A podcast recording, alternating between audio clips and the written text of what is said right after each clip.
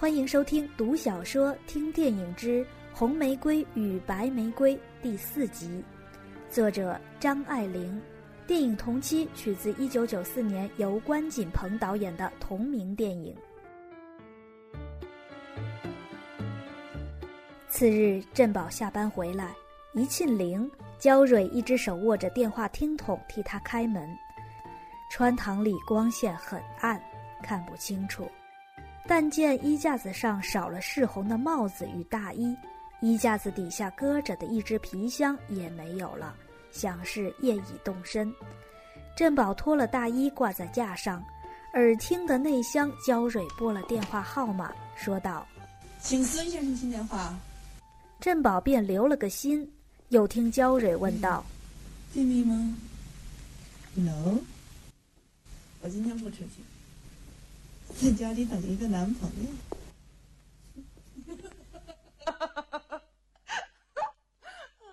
凭什么告诉你啊？It's none of your business。你不感兴趣啊？你对你自己不感兴趣吗？反正我五点钟等他来喝茶，专等他。振宝不待他说完，早就到屋里去。他弟弟不在屋里，浴室里也没有人。他找到阳台上来，焦蕊却从客室里迎了出来，道：“珠宝让我告诉你，他去旧书摊上看看，有些书可能在那儿买到。”谢谢。嗯，不要。振宝谢了他，看了他一眼。他穿着的一件曳地长袍是最鲜辣的、潮湿的绿色。沾着什么就染绿了。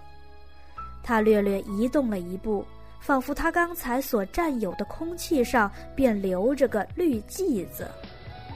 衣服似乎做得太小了，两边蹦开一寸半的裂缝，用绿绸带十字交叉，一路落了起来，露出里面深粉红的衬裙。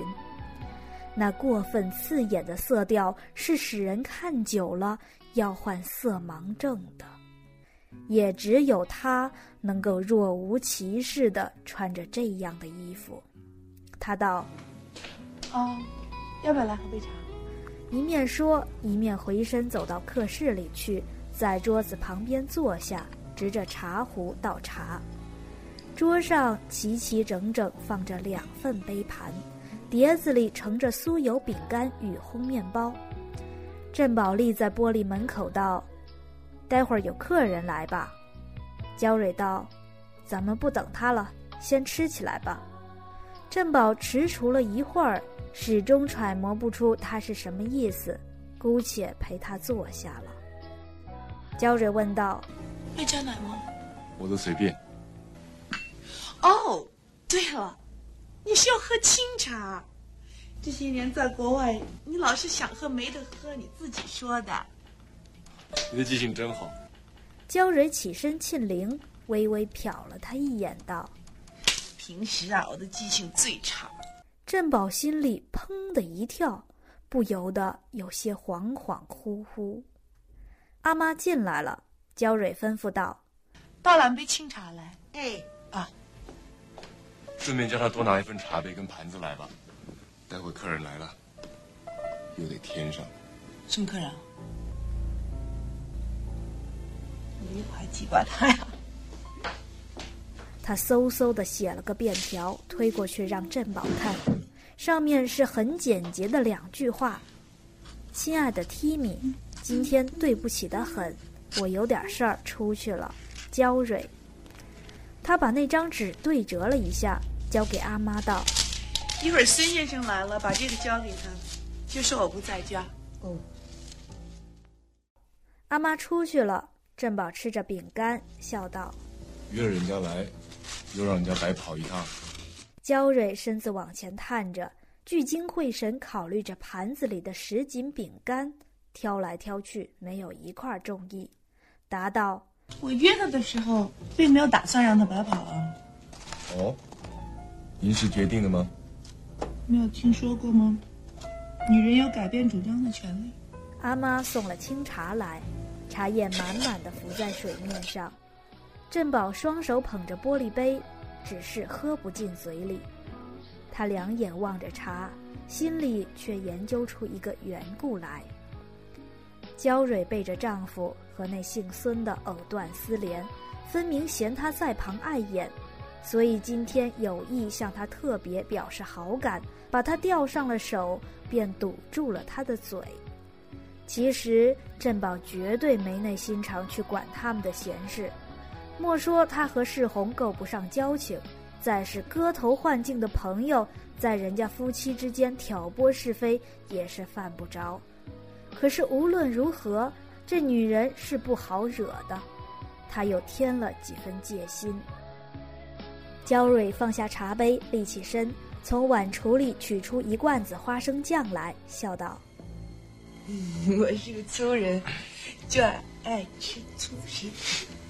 这东西最有营养了，吃了会发胖的。”焦蕊开了盖子，道：“我就爱犯法，你不爱犯法吗？”振宝把手按住玻璃罐，不。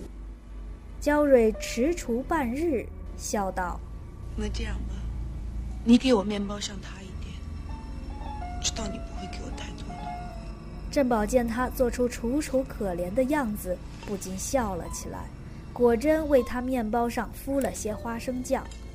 焦蕊从茶杯口上凝视着他，抿着嘴一笑，道：“你知道为什么支持你吗？”为什么？要是我自己呀，万一一下子意志坚强起来了，会塌的极薄极薄。可是我知道你是不好意思给我太少的。经不起他这样稚气的娇媚，振宝渐渐软化了。正喝着茶，外面门铃响，焦蕊低着头，轻轻去捡杯中的茶叶，捡半天，喝一口。振宝也无声地吃着茶，不大的功夫，公寓里走出一个穿西装的，但见他急急地转了个弯，仿佛是憋了一肚子气似的。振宝忍不住又道：“可怜了，白跑一趟，你不会觉得过意不去吗？”横竖的成天没事做，我自己也是个没事做的人，可又偏偏瞧不起没事做的人。就喜欢在盲人手里如狼似虎的抢一些时间下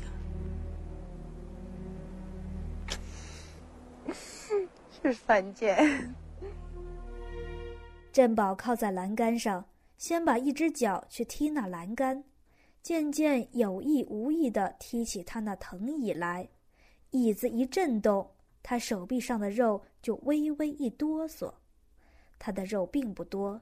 只因骨架子生得小，略微显胖了一点。振宝问道：“你喜欢盲人？”焦蕊把一只手按在眼睛上，笑道：“其实也无所谓。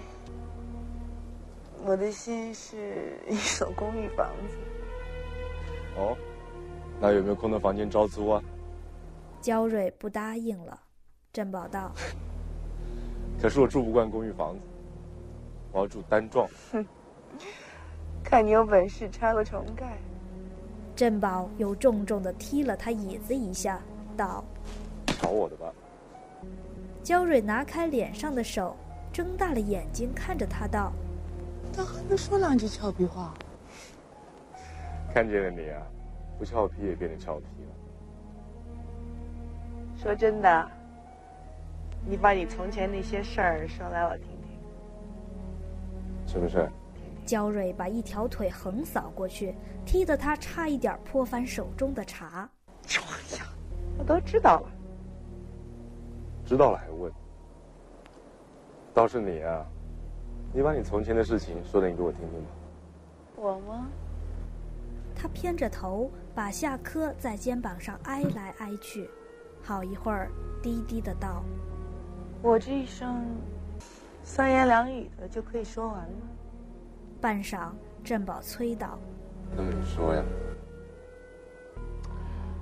我家里送我去伦敦读书，无非是为了要嫁人，好挑个好的。去的时候年纪还小着呢，根本也不想结婚，只是借着找人的借口在外面玩，玩了几年。”名声渐渐不大好了，这才手忙脚乱的挑了个世红。你还没有玩够吗？这不是够不够的问题。一个人学会了一样本事，总舍不得放着不用。别忘了，是在中国啊。焦瑞将残茶一饮而尽，立起身来，把嘴里的茶叶吐到栏杆外面去，笑道：“中国有中国的自由，可以随意的往地上吐东西。”门铃又响了，珍宝猜是他弟弟回来了，果然是独宝。独宝一回来，自然就两样了。珍宝过后细想方才的情形，在那黄昏的阳台上。看不仔细，他只听见那低小的声音，密密的，就像在耳根底下痒缩缩吹着气。在黑暗里，暂时可以忘记他那动人的身体的存在，因此有机会知道他另外还有别的。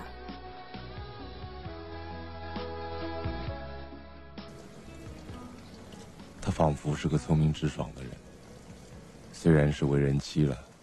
精神上还是发育未完全的，这是珍宝认为最可爱的一点。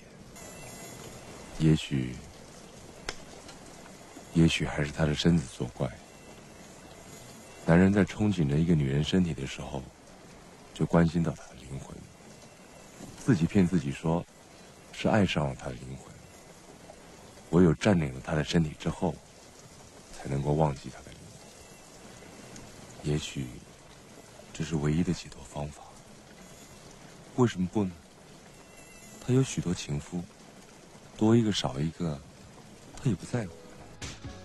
珍宝突然提醒他自己，他正在挖空心思想出各种的理由，证明他为什么应当同着女人睡觉。他觉得羞惭，决定以后设法躲着她，同时着手找房子。有了适宜的地方，就立刻搬家。